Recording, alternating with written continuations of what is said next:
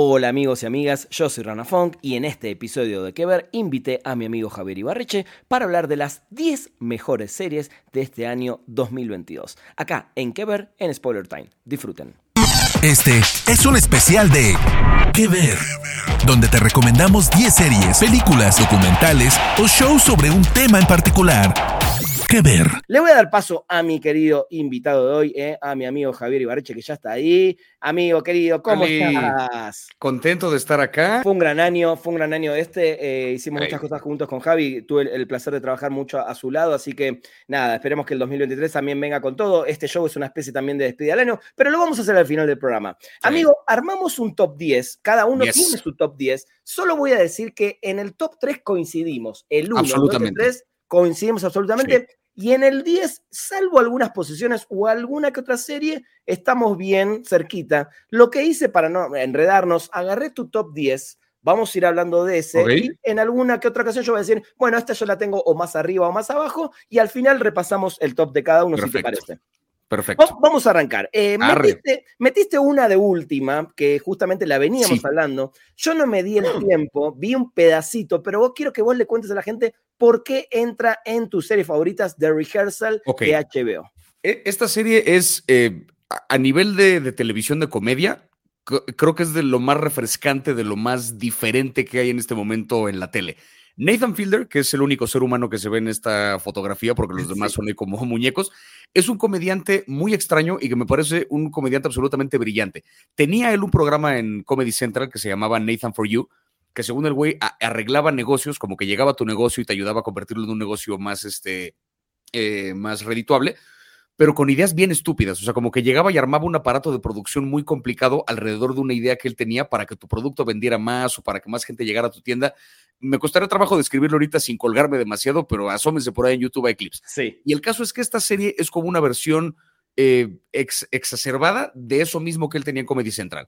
La premisa de este programa básicamente es Nathan es un, o sea, es interpreta el mismo, es Nathan Fielder, y puso un negocio que se llama The Rehearsal, donde si tú vas a enfrentar una situación complicada que quisieras como repasar varios escenarios de cómo podría salir, él te renta actores y un set y demás, donde recrea la situación varias veces para que tú ensayes diferentes posibilidades. Primer capítulo es un güey que le quiere confesar a sus amigos que en realidad no tiene una maestría por alguna razón así les mintió durante años, y entonces tiene un ensayo una y otra vez en un bar donde le va a contar a su amiga exactamente el por qué le mintió. Pero entonces recrean el bar y el güey ensaya, manda una actriz a seguir a la amiga para que luego pueda interpretarla durante los ensayos, pero para poder hacerse amigo de ella tiene que hacer como todo otro ensayo del ensayo. Suena como una premisa muy complicada, pero la forma en la que empieza a enredarla llega un punto que es como una comedia muy absurda, parece una suerte como de documental porque no terminas de entender si es ficción lo que estás viendo o si es gente real la que participa y termina además hablando de una cosa muy cabrona que es ¿qué pasaría si tuviera yo como ser humano la posibilidad de repasar antes los escenarios complicados a los que me quiero meter? ¿Qué tanto me sirve? ¿Qué tanto dependo demasiado del ensayo? ¿Qué tanto me estoy evitando vivir realmente cuando no enfrento de lleno las situaciones?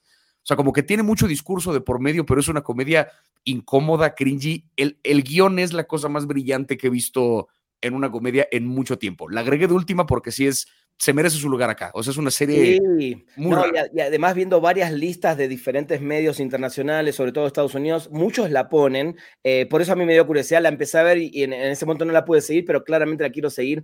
Qué interesante eso último, ¿no? Porque uno puede ensayar mil veces algo pero te falla una cosita y te cambió también todo. Absolutamente. Sí, sí, sí. O sea, es un poco la tirada. Hay todo un arco dentro de la historia donde hay una mujer que quiere ensayar que se sentiría tener hijos antes de decidir si quiere adoptar uno o no. Wow. Y entonces lo que hacen es que le rentan una casa y dentro de la casa le consiguen un niño, un bebé que va a tener durante una semana y luego la siguiente semana va a tener un niño de tres años y luego uno de seis y luego uno de nueve. Y cada semana son, que son tres años más en la vida del niño. Pero tienen diferentes actores porque los bebés no pueden estar más de cierto tiempo trabajando en casa. Entonces hay un aparato que como que mete uno y saca el otro para que pueda seguir ensayando ensayando.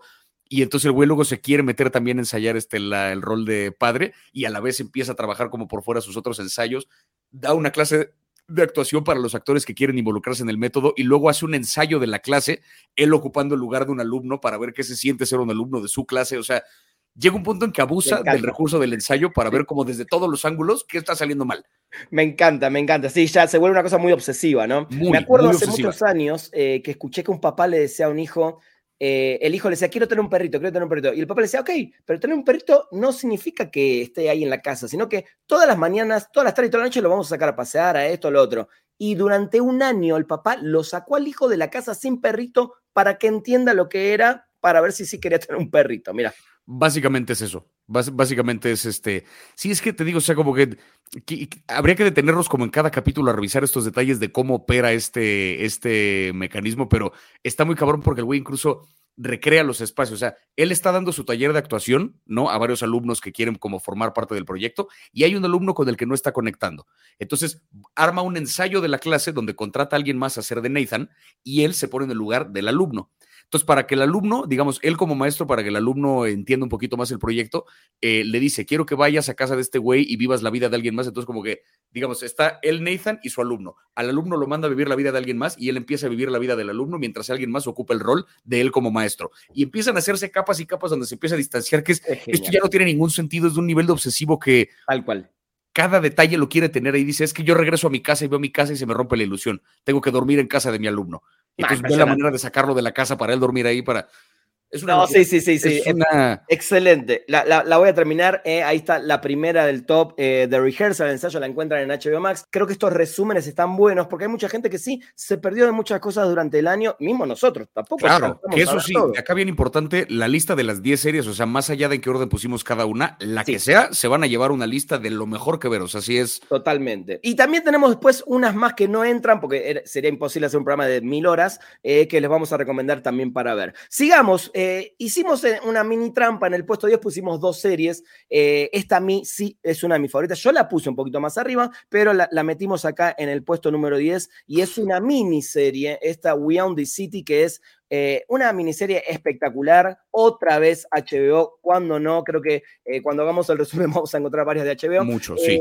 Esta, esta es una miniserie que está creada por David Simon, que es el creador de The Wire, una de las series más, más famosas de, la plataforma, este policial que transcurre en Baltimore, y esta en especial, que es una miniserie de seis episodios, cuenta una historia real, verídica, de corrupción en las fuerzas eh, policiales que tenían que ver con el tema de eh, las armas, ¿no? De, de, entrar a buscar quienes tienen armas en sus casas, tiene que ver con narco, con muchas cosas, pero se ve muy, muy en tu cara la corrupción y este John Bergenthal, que es un actor impresionante, creo que cada vez me gusta más John Bertal, eh, que está fantástico en esta miniserie, amigo. Creo además que, bueno, ya no, no lo, soltaré después el spoiler, mejor no la quiero cagar. Este, este es un programa donde, si bien puede haber spoilers. No, es que, ni siquiera es un spoiler de la serie, es con respecto a nuestra lista, pero va, lo dejo para ah, después. ok, este, ok, ok, está bien, está bien. Eh, esta serie, o sea, creo que para quienes vieron The Wire, este es como un lindo postre que sabe completamente a The Wire. O sea, es una, es una serie que va dentro de esa misma energía, con el mismo nivel de realismo. Parte de lo que hizo The Wire tan, tan exitosa en su momento es que los creadores de esta serie no eran ninguno de ellos, o sea, no eran primordialmente guionistas. A veces eran novelistas o eran periodistas, o había uno por ahí que era ex policía de Baltimore, o sea, que le tocó vivir de primera mano el aparato policíaco de Baltimore durante muchos años, entonces, la serie de pronto no se lee como una serie, se lee como una especie de novela policíaca. Se lee como un trabajo periodístico de investigación de, güey, es que esto opera así. Las escenas de acción. ¿no? Exacto. Las escenas de acción de pronto se las brinca de lo importante es lo que ocurre antes de la escena de acción donde deciden qué van a hacer y qué no, después de la escena donde ven a quién arrestan y cómo. Y esta serie tiene como completamente ese mismo tono, o sea, va dentro de esa misma vibra, pero acerca de un caso de corrupción en la policía que es bien curioso porque eh, te cuentan que en Baltimore ocurrió un evento muy similar al de George Floyd ¿no? que es un hombre negro que fue asesinado por la policía. Por la policía. Y ante esto, pues obviamente la policía enfrenta como muchas críticas de parte de, la gente de la ciudad, de parte de los medios. Entonces como que se dividen en dos. Policías que tienen miedo de hacer su trabajo porque no quieren aparecer en el siguiente video viral donde están abusando de su poder. Y la otra mitad de policías que sí, o sea, que no les importa aparecer en estos videos y por lo mismo abusan de su fuerza. Pero como son los únicos que sí hacen arrestos, son los policías que empiezan a ascender y empiezan a llevarlos a lugares cada vez más entre ellos. ¿Y está qué? Se convierten en una especie de héroes, ¿no? Dentro de la policía. Se convierten en héroes dentro de la policía porque son los que sí se atreven a hacer su trabajo, entre comillas, pero entonces cada vez empujan más la línea, cada vez se atreven a más, roban, obviamente, porque también les pagan una mierda. O sea, tal cual, tal cual. La serie no los juzga como villanos, sino que más bien te dibuja un, este sistema funciona así aquí está el gobernador y para poder elegir se necesita esto y el alcalde no sé qué y la policía debajo. Es un sistema de caca que simplemente ya está como irreparable, por así decirlo. Tal cual. Creo que justamente le diste en el clavo. No te lo muestra como un villano. Si bien uno normalmente vería estos tipos como villanos. Ah, son corruptos, se roban el dinero, eh, hacen lo que quieren, pero en realidad justamente tiene que ver con eso, ¿no? Con, lo miserable que es su vida realmente profesional y cómo la pueden llevar adelante. John Berta viene, viene haciendo roles espectaculares y en este en particular a mí me vuelve loco, me parece increíble. Vean esta miniserie, vale mucho la pena, son seis episodios, pero presten mucha atención porque tiene muchos eh, flashbacks. Entonces, y te muestran la fecha en que está sucediendo cada cosa, pero si no estás como viéndola realmente, dejen el celular de lado, porque sí se pueden llegar a perder y no entender realmente en qué momento de la historia eh, están. Creo que son esas series que hay que prestarle mucha atención, no porque sean difíciles, pero si te perdes un poco en qué línea temporal se encuentra en ese momento, te vas a perder de la serie porque seguramente. Sí es bien importante el en qué momento, o sea, el personaje aquí, como lo ven a John Berenthal, aquí trae barba, ¿no? Ahí hay como una cosa que te ayuda porque de pronto el qué tanta barba trae y qué tanto le vale verga, te ayuda a saber como en qué momento de la serie estamos. Eh, pero también hay una cosa donde en qué momento el, digamos que Asuntos Internos hace una investigación de este escuadrón de la policía para ver si son corruptos o no, en qué momento ya fueron encarcelados y en qué momento seguían libres. O sea, sí hay como un collage ahí de la temporalidad, que es lo que hace tan brillante la serie, porque ya sabes en dónde va a parar el caso, pero quieres ver cómo se construye. Entonces, e, e, sí es de ponerle mucha atención, pero te dan varias pistas que te ayudan a seguir. Ah, esto fue antes, ah, esto fue después. La sigues perfectamente. Pero es una serie que exige atención, pero si se la das, la recompensa que te da a nivel entretenimiento y a nivel discurso es gigantesca. Es espectacular. Y siento también, como decíamos antes, no se habló casi nada de esta miniserie. la verdad que creo que, los que, nos clavamos la conocimos y algún que otra recomendación, pero no, no, no se habló demasiado, entonces qué bueno aprovechar. Y ya, ya nos vamos al puesto número 9 de Javi. Yo también esta la tengo bastante más adelante. Bastante más arriba. Demasiado bien, demasiado bien. House of Dragon para mí fue una bomba atómica eh, y creo que era lo que necesitábamos los fans de Game of Thrones después de también ese final que no nos terminó de gustar, que algunos odiaron, otros no. Ah, yo estoy en la línea del medio.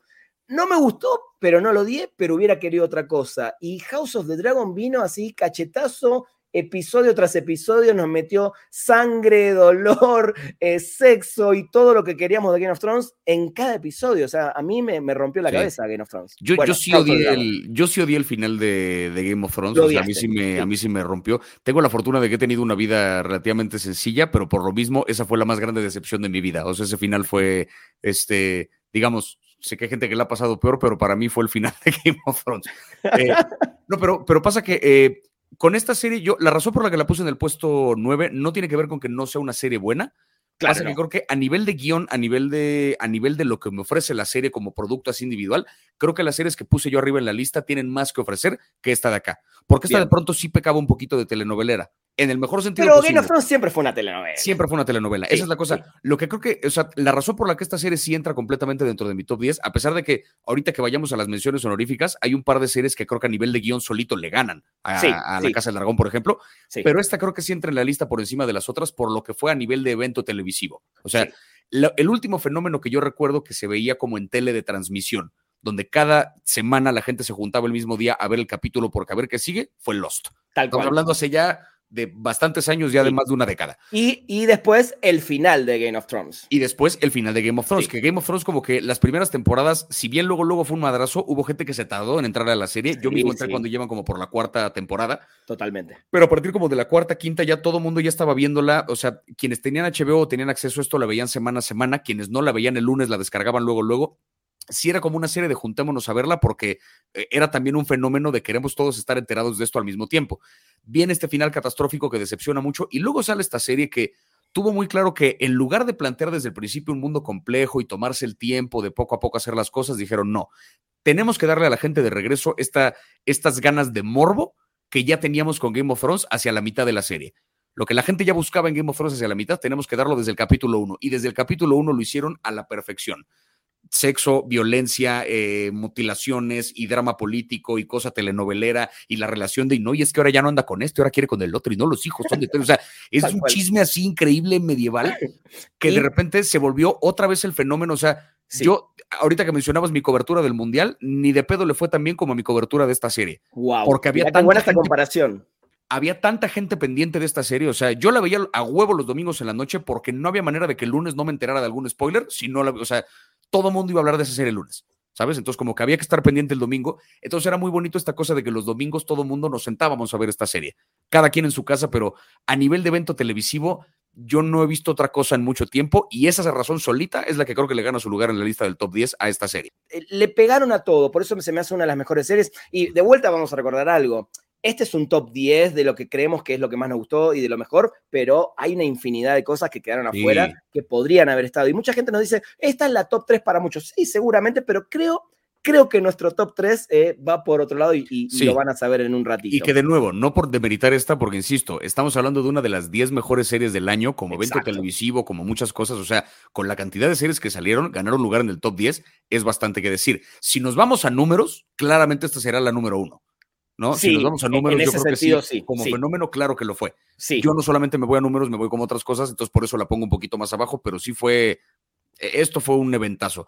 10 episodios, o sea, estamos hablando de 10 semanas de las 52 que tiene el año, que esto fue tema central. Tema central, domingo a domingo. Eh, la, charla de la semana en, ese mes y medio, dos meses, era eh, House of Dragons. Se cruzó con otra que la vamos a nombrar en un rato. No, no quiero, como dijiste, hacer spoilers, eh, como, como, dice Javi. Pero bueno, vamos al puesto número 8, que está también. Le voy a dar la palabra a Javi. Solamente vi un episodio, me encantó, me pareció genial. Por muchísimos motivos no la pude seguir, la quiero seguir, sobre todo después de que Javi me dijo, esta va a estar en mi top 10. Contale un poco rápidamente a la gente también otra más de HBO Max, una serie que en realidad eh, es del creador de mm, eh, de Clown Wars, eh, de este Gendy Tartakovsky, eh, y es una, lo que vi me encantó, pero contale un poquito más de qué va esta serie a la gente. También es, pequeño paréntesis, es el creador también del Laboratorio de Dexter, de las chicas superpoderosas y de Samurai Jack. Estamos ah, hablando de un animador infalible, o sea, este cabrón caricatura que toca caricatura, que es un maldito exitazo.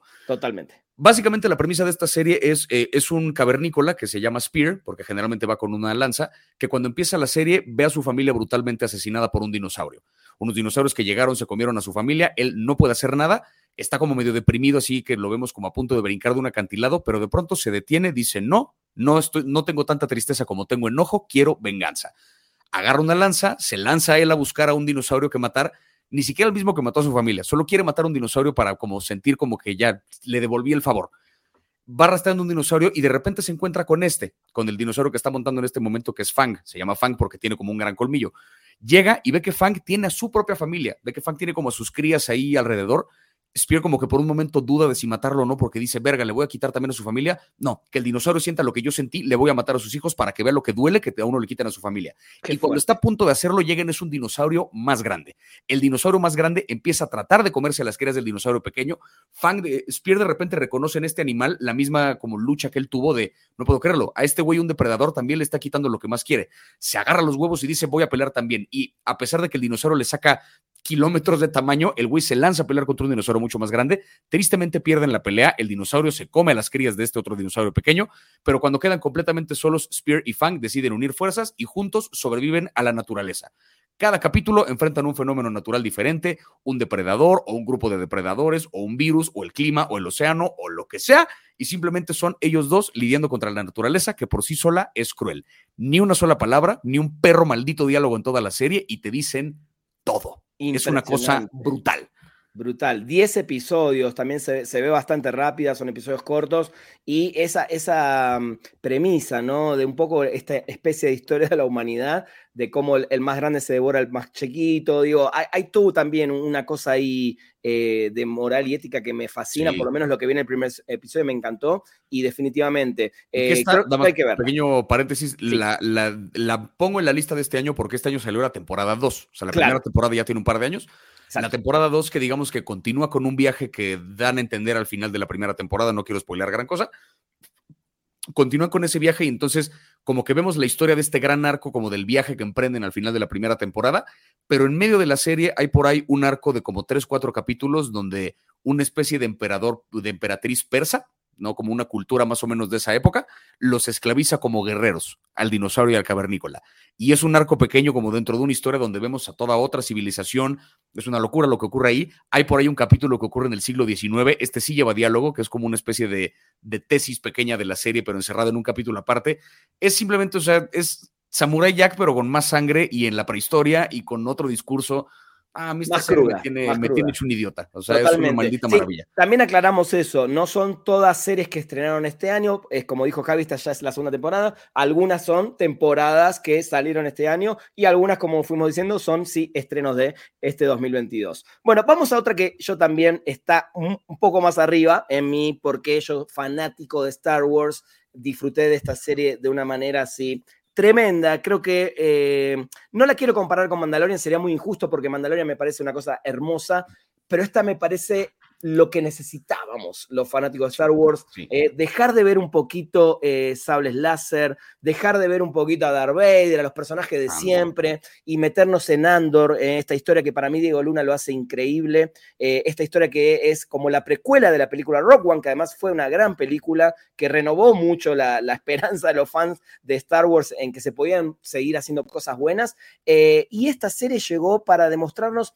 A ver, Javi, si sentís, yo sentí que es la serie más humana, entre comillas, la, la, que más me refleja lo que nos podría pasar a todos, nada más que obviamente esto en la galaxia y no en el planeta Tierra, básicamente, ¿no? Completamente, porque todavía, o sea, y me gusta que hayas mencionado de Mandalorian como un caso aparte, porque de Mandalorian, digamos que todavía recae dentro de la cuestión fantástica de Star Wars. Para nada algo malo. O sea, de Mandalorian es un productazo dentro de lo que ha hecho Star Wars. Ahora sí que Dave Filoni y John Favreau como que se han sabido rescatar ese universo de lo que luego Disney ha tenido como muy malas decisiones. Sí. Pero esta serie está mucho más aterrizada en el sentido de es un drama político. O sea, el hecho de que sea o no parte del universo de Star Wars, para mí es un poco hasta en un segundo plano. Sí. Es un drama político que tiene además la gracia de que es parte del universo de Star Wars, cosa que para cualquier fan de la saga es, es un plus porque entonces hay referencias de pronto al imperio, hay referencias a Darth Vader, pero nunca vemos a ninguno de los mandamases de ninguna facción, ni de los buenos ni de los malos, por así decirlo.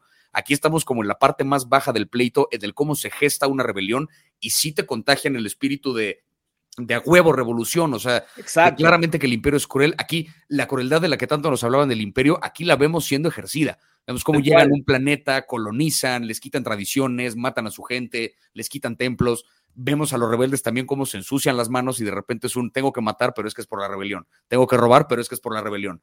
O sea, la gente como que en medio de una guerra como esta, pues se ensucian las manos de lo peor que hay es una serie, eso, muy humana, creo que lo pusiste. Muy humana. Acá ves al pueblo, al pueblo y, los estratos más bajos de la, de la, del imperio, ¿no? Los que tienen que ir al choque contra el pueblo, al choque contra lo que está pasando. No ves nunca al emperador, no ves nunca a Darth Vader, por lo menos en esta primera temporada, ¿no? Y las pocas, los pocos momentos que tiene donde ves un TIE Fighter, donde ves un X-Wing, son maravillosos, está, está muy, muy bien recreado eh, los efectos visuales y la fotografía, porque más allá de, que en Mandalorian utilizan el domo, ¿no? que se ve impresionante todo lo que hacen, acá creo que la fotografía es fundamental, creo que la, cinematografía de la serie es es bellísima. O sea, sin estar viendo planetas impresionantes, sino que ves unos cuadros que realmente son para colgar atrás de, tu pared, básicamente, ¿no? Eh, y la música, para el que no sabe, eh, no son muchos los compositores que pasaron por todo el universo de Star Wars. Claramente uno tiene siempre a John Williams encima, Mandalorian con Ludwig Göransson y, algún que otro compositor más, pero esto es Nicolas Britell, que muchos lo van a conocer quizás por eh, la música de Succession, ¿no? que es un, es un pianista compositor y creo que se nota la mano de otro tipo de compositor para la música de esta serie que creo que va de menor a mayor. Creo que esta serie sí va, no porque el primer episodio no esté bueno, a mí me enganchó, pero creo que el 12, porque son dos episodios, está bastante larga, creo que tiene un cierre impresionante y te deja con ganas de, por favor, traigan la segunda temporada, ¿no? Sí, sí fue de lo mejor que viene el año, porque aparte llegué a la serie como con expectativas relativamente bajas, en tanto a que viniendo de ver Obi-Wan, que fue como una serie muy Disney Plus, muy como de esta cosa de entreguemos capítulos, no importa que haya relleno, hay que darles nostalgia y ya para tener estos momentos, o sea, tiene cosas que se le rescatan, pero es una serie que en general a mí se me hizo, nah. Venía yo como de eso y de repente veo un clip de Andor y dije, ah, caray, esto pinta diferente. Y veo que sale este cabrón Skarsgård de la serie, que ese güey en general, en general lo que toca me parece, me parece maravilloso.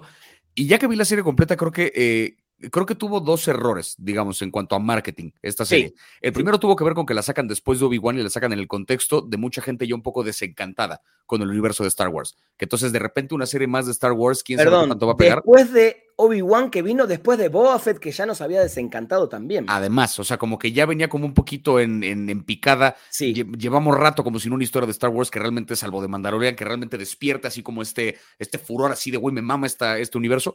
Y la otra creo que tiene que ver con que eh, el mismo Diego Luna lo decía, cada tres capítulos funcionan como una suerte de película. ¿No? Los primeros tres capítulos, la premier que fuimos a ver, o sea, la, función que nos llevaron a como conocer la serie por primera vez, eran tres capítulos de jalón, porque claro, hay que ver los tres para entender la historia de, ah, Cassian viene de acá, su lucha va a ser esta, su viaje va a ser este, listo, es el prólogo de la serie. Los siguientes tres capítulos cuentan la historia del robo en Aldani. Los siguientes tres, cuatro capítulos cuentan la historia del pedo de la cárcel. Los siguientes dos, o sea, como que eran por bloques de capítulos que contaban un gran episodio dentro de la serie, creo que el hecho de tener que esperar una semana para cada episodio, salvo los primeros que sí salieron de madrazo, sí. le jugaba un poco en contra porque yo veo el capítulo 4, que es el del planteamiento del robo, y está bueno, pero como que inmediatamente quisiera ver en qué continúa. Claro. Ves de jalón los tres capítulos del robo, coño, o sea, creo que, creo que hubiera sido en el espacio, pero bien hecha, así es una cosa Sí, que cada semana hubiera tres hubiera sido la mejor estrategia. Además, eso, esos bloques estaban dirigidos por el mismo director o directora. También. Entonces estaba armado justamente de esa manera. Eh, sí, yo siento que es una serie, lo, decían recién por ahí en los comentarios. Alguien que fue un poquito eh, infravalorada y coincido completamente. Pasó desapercibida también. Pasó muy este desapercibida. Y es una lástima porque, bueno, por suerte, por suerte, acá la vamos a, la, estamos poniendo en nuestro top. Muchos, eh, muchos em, tops de, de, otros medios también la están incluyendo. creo que Diego Luna hace un papel genial ¿Viste cuando decís que hay actores que nacen para un papel? ¿Qué te digo? Yo lo me veo lo decías, para me lo decías. sí, sí, sí, sí, me lo decías y creo que completamente y me encanta porque aparte algo de reconocimiento se le está dando. Mira que no le tengo ni poquito respeto a los Globos de Oro, pero el hecho de que lo hayan nominado, digo, buena decisión. O sea, me gusta que hayan que lo hayan incluido porque de pronto es un ya no es la serie que hizo Disney de cotorreo, ya está compitiendo por un premio por un premio como con tantita más seriedad, ¿no? Tal cual, tal cual. ojalá que, como decís, si bien eh, sobre todo los Globos de Oro perdieron mucha validez, eh, no dejan de hacer ruido. Y el ruido hace que el popular de la gente, ¿no? Los que estamos clavados, termine siendo, ah, si esta está, entonces la tengo que ver, ¿no? Como, como los Oscars. Eh, que una película gane un Oscar no significa mucho más que, ok, sí, obtuvo un premio, el más importante en la historia del cine, pero creo que lo que a mí más me gusta de las premiaciones es que la gente se anima a ver, algo. cosas que no conocía. exactamente. Así, me pasó recién con la de Blackbird. O sea, la acabo de ver la serie porque la vi que está nominada a los Globos de Oro. Gran serie, por cierto, así apenas no entra al top 10, pero pero también recomendada. Muy recomendada, sí. En Apple TV Plus. Vamos al próximo, eh, que es el puesto número 6. Yo esta sí la puse en mi top 10, eh, en, el puesto número 10. Eh, no, como dijo Javi, ya estar en un top 10 de tanta cantidad de cosas, para mí es hiper meritorio y claramente fue de mis favoritas, pero no llegué quizás a conectar tanto como las, las otras que, que tengo en mi top. y es The Voice, que siento que es una serie que también va creciendo, pero creo que esta temporada no es que creció, sino que me mantuvo eh, atento a lo que pasaba, pero no me trajo algo más que la anterior. No sé qué te pasó a vos con The Voice, que sí la pusiste. A mí al revés. Yo creo que esta, esta temporada justo creo que eh, pasó un poquito como con Succession, toda proporción guardada, pero que la tercera temporada fue la que llegó a romper. O sea, la serie ya era popular, ya mucha gente la veía, pero la tercera temporada fue la que la consolida así como un fenómeno eh, internacional. Con The Voice me pasó que igual estuve haciendo como cobertura semana a semana de los capítulos que salían, sí. porque creo que es una serie que se presta también a ese formato de, de, capítulo por semana. Tenía su dosis como de cuestión telenovelera, porque de quién era hijo de quién y las relaciones y tal, pero sin abusar de eso, porque hay mucho discurso político de por medio, pero no desde un lugar regañón, no desde un lugar de de lo que mucha gente luego mal llama inclusión forzada, creo que más bien hay como un comentario muy, muy puntual acerca de miren cómo opera el mundo ahorita. O sea, es, e, es, una serie que se burla de la industria del cine de superhéroes, pero también se burla de la política, pero también se burla de nosotros como sociedad que consume cine de superhéroes, se burla como de todo lo que hay alrededor de estos seres este, poderosos. El personaje de Homelander, que es como un ultra villano, ¿no? Un personaje cada vez más conservador y que, y que luego la gente de extrema derecha en Estados Unidos, por mucho que lo vean como un villano, hay gente que de repente lo veis como de, ah, qué, poderoso personaje quisiera ser como él, y no terminan de entender que es el malo de la serie. Tal cual. Eso te habla de lo bien planteado que está el personaje y de lo bien armada que está la serie. Es que es una mezcla de, Trump con un Superman malo, básicamente. Sí, sí, sí, sí, sí, o sea, es, Trump con un Superman malvado, con, o sea, a mí, la, a mí la serie me enloquece porque creo que a nivel de, eh, discurso me encanta todo lo que dice eh, con respecto a nuestra sociedad y me encanta lo que dice del cine de superhéroes cuando se burlan ¿no? del parque de diversiones que tienen de Bot, que es como el Disney de este mundo, que tiene estos puestos donde, o sea, LGBT Turkey Legs, Inclusion no sé qué, o sea, es donde se ve, ahí sí se ve claramente la estampa de voy a meter inclusión nada más para que me compres. O sea, no están diciendo que la inclusión esté bien o que esté mal, están diciendo cuando se usa así, está de la chingada. Y eso es de risa, ¿no? O sea, como que me gusta que se van un tercer paso más allá en la, en la sátira. Tal cual, sí, sí, eh, opino igual, eh, ojo, pero siento que ya lo vi en las temporadas anteriores y esta lo que sí me gustó, digamos, quizás es la inclusión también de Soldier Boy para darle también un poquito más de frescura a un personaje nuevo, un personaje que por lo que leí en los cómics es diferente, no es tan malvado, acá sí lo hicieron como el, el padre de los malvados básicamente, y que de alguna manera se unan y los mismos muchachos empiecen a, inyectarse o a tomar el, producto para, para combatir a, Homelander, se me hace muy interesante. Creo que eso fue lo que más me gustó de esta temporada, sobre todo, ¿no? Y, sobre eso eh, me acuerdo también mucho una, una cosa que me encantó, cómo me la, cómo me la jugaron, que es la serie empieza y luego, luego, bueno, el, creo que es el capítulo, capítulo 3 o los primeros minutos del capítulo 1, no me acuerdo, pero ese momento del que la gente ni siquiera quiere mencionar porque le bajan su video de, de TikTok. pero. El que se le mete adentro. Sí, ese ya con ese momento tú dices, ah, caray, ok. O sea, ya desde ahí fue como el, top de lo que hizo la serie en ese sentido, como de lo escatológico. y el capítulo que se supone que iba a ser como la gran depravación absoluta. El Herogasm. El, el, Hero Gasm, que iba a ser como, es que este capítulo y no lo vean con sus papás porque hacer un cogedero y poder y tal. Resulta que no. Resulta que ese fue como una especie de trampa de marketing de yo estaba esperando un cagadero visual y me dieron un drama poderosísimo, porque ese capítulo tiene uno de los dramas más fuertes de la temporada. Y me encantó que me la voltearon así que fue de, ah, caray, yo estaba esperando una cosa bien cochina y de repente me dieron una, una cochinada, pero para mi alma. Totalmente.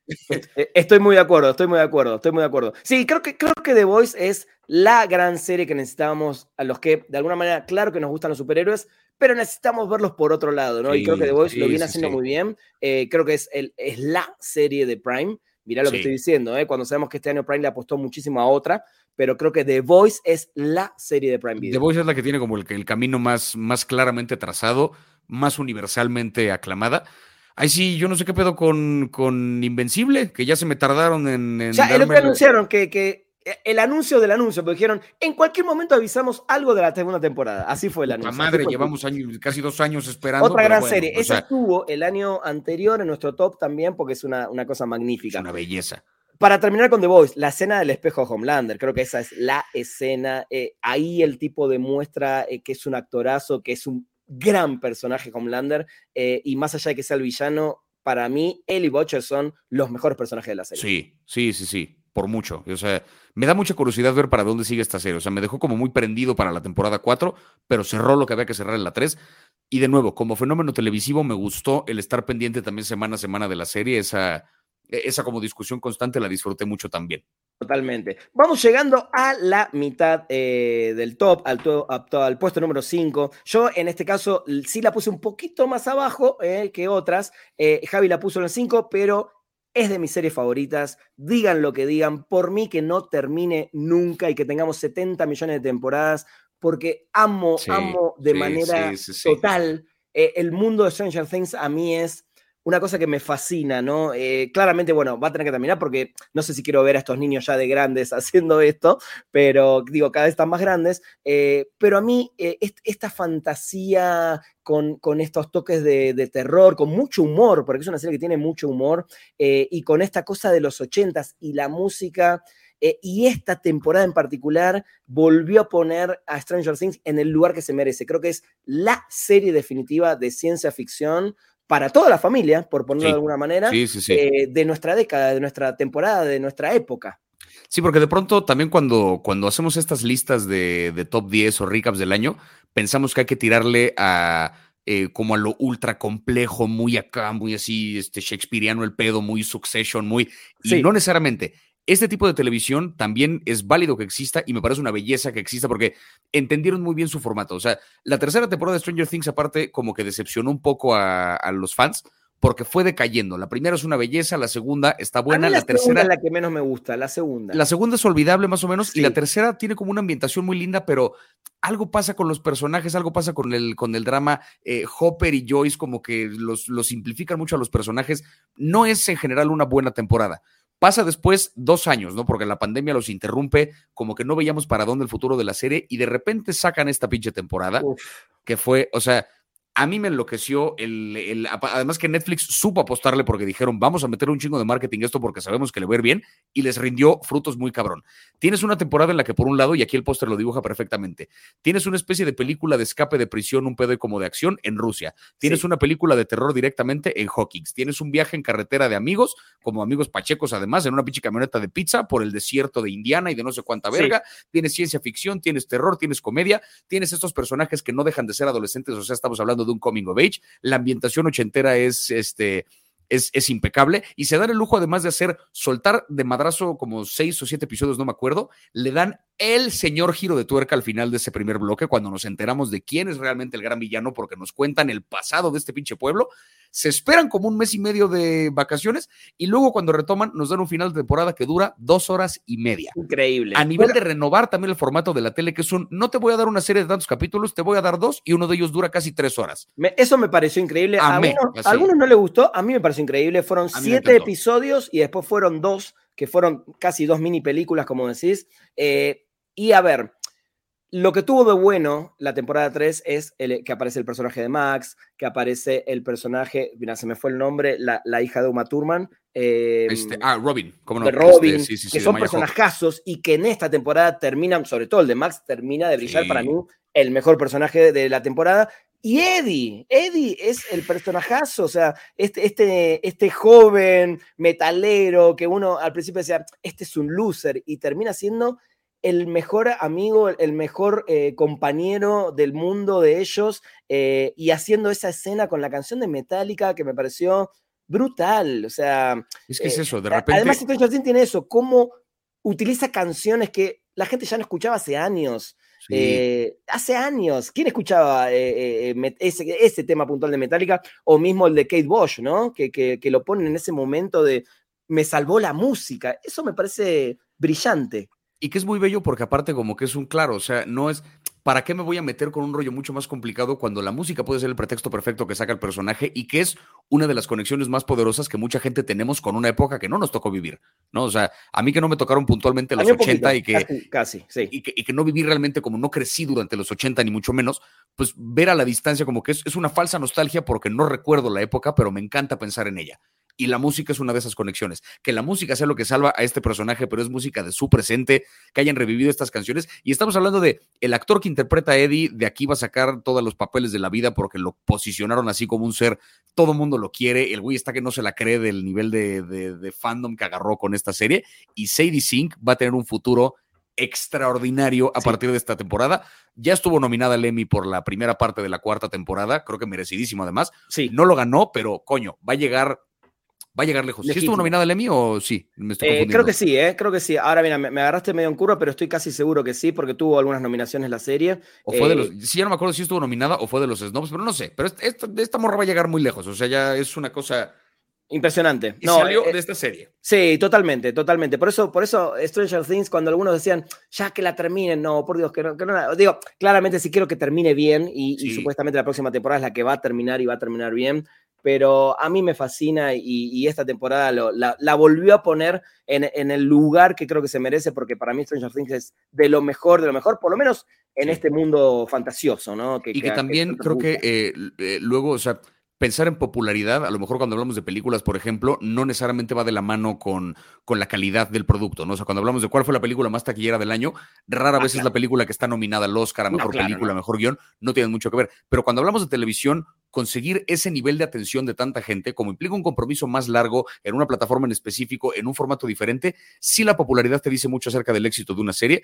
No te estoy hablando de la popularidad de una cosa como Élite o como un reality show, porque es otro tipo de televisión, que qué bueno que exista, pero es, es otra cosa por completo. Pero cuando una serie que tiene discurso y que tiene como cosas que decir y que tiene su complejidad y que le apuesta a un público tan grande, logra captar la atención de tanta gente, eso sí es un evento histórico y por eso, aunque pueda haber series fuera que tienen mejor guion, de nuevo, o mejor dirección, o mejor lo que sea que Stranger Things, Stranger Things fue también un fenómeno televisivo y a mí esos me encanta celebrarlos, como The Voice, como La Casa del Dragón, como los hubo varios este año, me mama que una serie esté tan de moda porque todos hablamos de ese pedo. sí, totalmente. Creo que cuando ahora lleguemos al final y hagamos el recuento de las series que elegimos, creo que tenemos mitad de esas y mitad de las otras. ¿eh? Exacto, sí, sí, sí, un poquito. Eso es, eso es, lo fabuloso que también tiene el mundo de las series, que no es simplemente el espectáculo televisivo, sino que hay cada vez hay más cabeza y cada vez hay más originalidad y eso a mí me, me vuelve loco. Yo creo que vamos a llegar al rato a una que desde Lost creo que no veía algo tan original. Es complicado armar luego estas listas con películas, por lo que discutíamos el otro día que fuimos a cenar,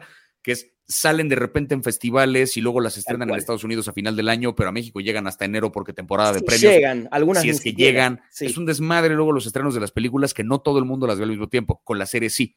Las series salen a la par en el canal, a la par. O sea, ahorita todos en Estados Unidos y en México, en Latinoamérica, en Europa, lo que sea, ya vimos Stranger Things, ya vimos The Voice, ya vimos Succession, ya vimos lo que sea. Hay solo una eh, que me iba a hacer mi queja al final del programa, pero voy a aprovechar para hacerla ahora. Atlanta. Atlanta. Yo soy muy fan de Atlanta y como un idiota vengo esperando que Star Plus, porque es de Fox, es de FX, la suba y no está, no está, no está. Y la verdad que me da mucha hueva para bajarla. La verdad que ya no. Son dos temporadas además que salen este año para terminarla. Eh, es la única que seguramente ya lo hubiera metido acá. No la vi, chicos. Así que si no ven Atlanta es porque todavía los amiguísimos, eh, los queridísimos amigos de Star Plus no la pusieron. Bueno, esperemos que esté pronto. Eh, la que viene ahora fue una de mis favoritas cuando salió la primera temporada. Yo la puse un lugar más abajo que Javi. Javi la puso en el puesto número 4, lo cual comparto porque es de mis favoritas y esta temporada fue espectacular. Eh, The White Lotus, amigo, y volvemos a hablar otra vez de HBO Max. Cuando sale la primera temporada de White Lotus, eh, yo me volví loco. Eh, la serie incómoda, la serie que o le agarras la onda o no se la agarras, creo que, le pasa a mucha gente. este tipo de humor no es el humor que ves todos los días. y esta temporada puntualmente me pareció excelente. creo que también es esa serie que le falta un poquito de amor de la gente, ¿no? Que si bien ganó premios y va a seguir nominada y ya se confirmó tercera y hasta, si no me equivoco, cuarta temporada, le falta un poco de de amor y de marketing, me parece. Sí, le falta un poquito más. Pasa que es una serie difícil de, vender, pero coincido completamente con esto. O sea, la primera temporada igual a mí, desde que puse el primer capítulo y empezó la música de, intro, a mí la canción me agarró de los huevos y no me ha soltado, la escucho casi diario. O sea, esa maldita canción, bueno, a mí me parece una belleza. Que tú entrevistaste además al... Este, Lo entrevisté a, Cristóbal Tapia, eh, eh, músico chileno, un fenómeno, y además me contó en esa entrevista cómo hacía, eh, bueno, los grititos y algunas músicas, y, tiene como un sistema muy, eh, no, manual, ¿cómo se dice? Eh, Análogo. No, ni siquiera como casero, ni siquiera es que se pone, no sé. Ah, ya, ya, ya, como muy rudimentario. Muy rudimentario, con, con, ruidos en su casa, vive, vive en una montaña, un tipo, un hippie hermoso, un hippie hermoso. Eh, y, y, escuchás la música y decís, wow, es increíble cómo esto viene de una mente completamente también diferente. Por eso creo que la música es fundamental en la serie. Yo con esto, pensando un poquito así como repasando esta lista que ya habíamos armado en mi cabeza el otro día, eh, pensaba un poquito acerca de White Lotus y creo que le pasa algo muy particular, que es eh, en, clases de teatro veíamos siempre como géneros dramáticos, ¿no? Depende a quién le preguntes, te van a decir que los géneros dramáticos son más o son menos, te van a decir que son intercambiables o no. Yo me acuerdo que yo tenía un maestro que decía, los géneros dramáticos son siete y se dividen en estas categorías. Dentro de los géneros realistas, que él llamaba, existían la tragedia, la comedia y la pieza. Él decía que estos eran los tres géneros que tenían como un compromiso más grande con la realidad contrario, por ejemplo, al melodrama o a la farsa, que ya pueden de pronto jugar con fantasía, personajes que no existen, que son completamente buenos o completamente malos, qué sé yo. Dentro de los realistas, no. En la comedia y en la tragedia hay personajes como los humanos, que son complejos, que tienen su parte buena, su parte mala, virtudes, vicios, qué sé yo. Breaking Bad, por ejemplo, será una serie que en tanto a género dramático se le acerca más propiamente a la tragedia. Es una tragedia clásica que tiene como el, ¿no? el, arco del, del, héroe trágico que de repente es muy virtuoso en algo, pero de repente su vicio de carácter le gana, toma una gran decisión fatal que termina provocando su caída, etc. Eh, hay varias series que funcionan como dentro de eso. Y en medio de la comedia y la tragedia existe este género extraño que se supone se inventó por ahí de finales del siglo XIX, que es la pieza. Ese género se lo atribuyen a Chekhov, que es un escritor ruso que escribió varias obras y que es para lo que para los ingleses es Shakespeare, para los rusos es Chekhov.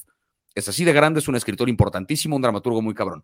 Pasa algo curioso con la obra de Chekhov, que es, yo he visto montajes de sus obras que funcionan como una pieza, es decir, que es como una especie de tragedia contenida, como una tragedia que en lugar de explotar, implota. Y he visto montajes que son dolorosos y conmovedores y tú ves un drama así de no puedo creerlo y los personajes no, no cambian porque no terminan de aprender su lección y se acomodan en la vida fácil, qué sé yo. Pero he visto por ahí un par de montajes de esas mismas obras, exactamente el mismo texto donde alguien decide, los voy a dirigir como comedia y te cagas de la risa.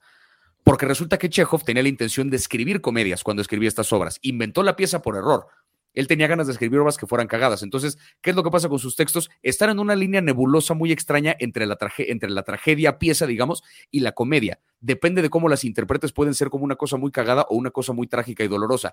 The White Lotus es eso.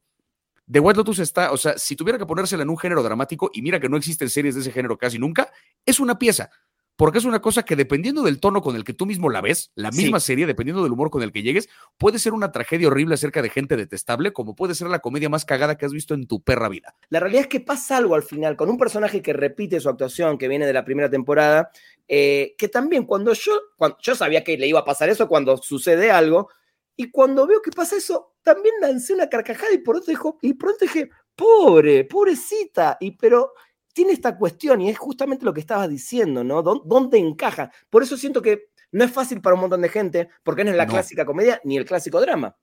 Para nada, es que es eso, está como en este lugar en medio porque de pronto la gente, o sea, yo creo que cuando le entras al sentido del humor que tiene de White Lotus, es una cosa, es una maravilla, porque te mueres de la risa y entiendes como la comedia incómoda, cringy que hay de por medio.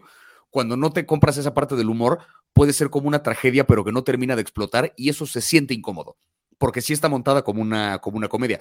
Ejemplo, en la primera temporada, el personaje de Alexandra Dadario que tiene como todo un viaje y que al final cuando necesita que le dé el consejo a la persona correcta, resulta que esa persona ya vivió un viaje de la chingada con otro personaje y solo por eso no le da un consejo y solo por eso no, o sea, no resuelve su vida. Entonces uno como público lo ve y dices, qué coraje, o sea, vi tan cerca la posibilidad de que esta pobre mujer se salvara, te enoja, pero al mismo tiempo te da risa de decir, no puedo creer que los guionistas me acaban de hacer este truco de magia en mis narices, o sea, totalmente. me juntaron estas dos cosas que fue y, se, no, no me jodas. Totalmente, yo, voy a ser un fiel recomendador de The White Lotus. Yo eh, también, la, sí, sí, La primera se la recomendé a todo el mundo, dije, no, y, sé que hay gente que no, no le engancha y, está bien y lo entiendo, entiendo el porqué, pero es fantástica porque son esas series que te ponen eh, en pantalla cuatro familias o, diferentes o, cuatro parejas y, no es que se cruzan entre ellas, algunas no tienen ningún tipo de relación entre ellas, pero todas de alguna manera están conectadas por diferentes cosas y en un mismo lugar. En la primera fue en un hotel del Caribe y ahora es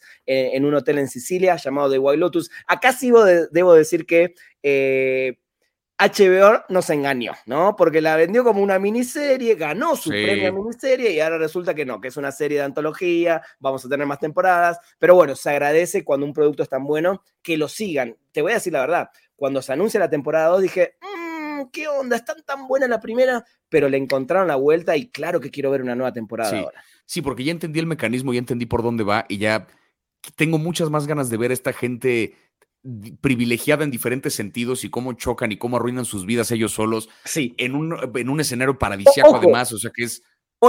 porque también surge algo, a ver qué opinas. ¿La arruinan o no? Porque sí, de repente hay unos que sí, sí, sí, sí, sí. O porque yo siento, y lo discutimos con, con Diana Su, eh, algunos personajes en particular dijimos, ¿son felices ahora? ¿O, creen o quieren o, quieren vivir así y así son? ¿No? Porque plantea muchos temas de, estos se tienen que separar, pero ahora están mejor que nunca, pero están mejor que nunca o, o prefieren seguir juntos para no tener que empezar una vida de nuevo. Ah, tiene muchas cuestiones White Lotus. Y que de nuevo, eso responde mucho, volviendo a esta cosa de la pieza, a que es todo lo que no se dice es lo que realmente está pasando, ¿no? O sea, los personajes pueden tener una conversación aparentemente inocente, pero cuando encuentras el subtexto, cuando ves todo lo que están evitando decirse, ahí está el drama. Y por eso es complicado entrarle porque requiere mucho como de estar poniendo la atención a algo que es incómodo de ver. Pero si te pasas, pero si haces el esfuerzo y te comprometes a verlo, la recompensa que te da a nivel de entretenimiento es es, no, no, no, eso es sublime, esta serie sí. Es, es, espectacular. Y el soundtrack, viejo, no me canso de la maldita canción, o sea. Es que, es que la música es hipnótica, alguien una vez dijo, es hipnótica, y ahí me quedó. es la palabra, es, hipnótica, es la palabra, sí, justamente. Eh, ahí les recomiendo, como dijo Javi, si cuando termine el programa o en la semana, cuando quieran, buscan en el canal de Spoiler Time mi entrevista con Cristóbal eh, Tapia de Vir, que es el compositor, y que me cuenta cosas muy, muy interesantes de la música de esta serie. De hecho, él hizo hace muy poquito la música de Smile, la película está muy tenebrosa, muy escabrosa, eh, y también sentís como ese toque diferente y macabro. ¿eh? Si esta serie no entró en nuestro top 3, es porque las tres que vamos a hablar ahora son un pedo aparte. Sí, sí, sí. Una cosa son un pedo aparte. Y la realidad es que la realidad es que entre el puesto 3 y 2 sí tuve mis dudas, no porque sienta que una es mejor que la otra, sino porque las dos son espectaculares y creo que las dos deberían ser puesto dos porque, bueno, ya llegaremos al uno. pero son muy diferentes además, son, muy, diferentes. O sea, si es, una, es difícil precisar o sea, bajo qué criterio, siempre el ejemplo que yo recaigo cuando, porque me caga armar luego estos tops así de cuál, cuál está por encima de cuál, siempre el ejemplo que yo recaigo es un, ¿cuál serie de Brian Cranston es mejor? Breaking Bad o Malcolm el de en medio. muy bien, muy bien. ¿Cuál parámetro? ¿Cuál es el criterio? ¿Cuál es el, o sea, se acaba la discusión. No hay, nada que discutir ahí, ¿no? Entonces sí. Estoy muy de acuerdo. Pero bueno, nos pusimos de acuerdo eh, con el top 3. Eh, acá estamos 100% de acuerdo.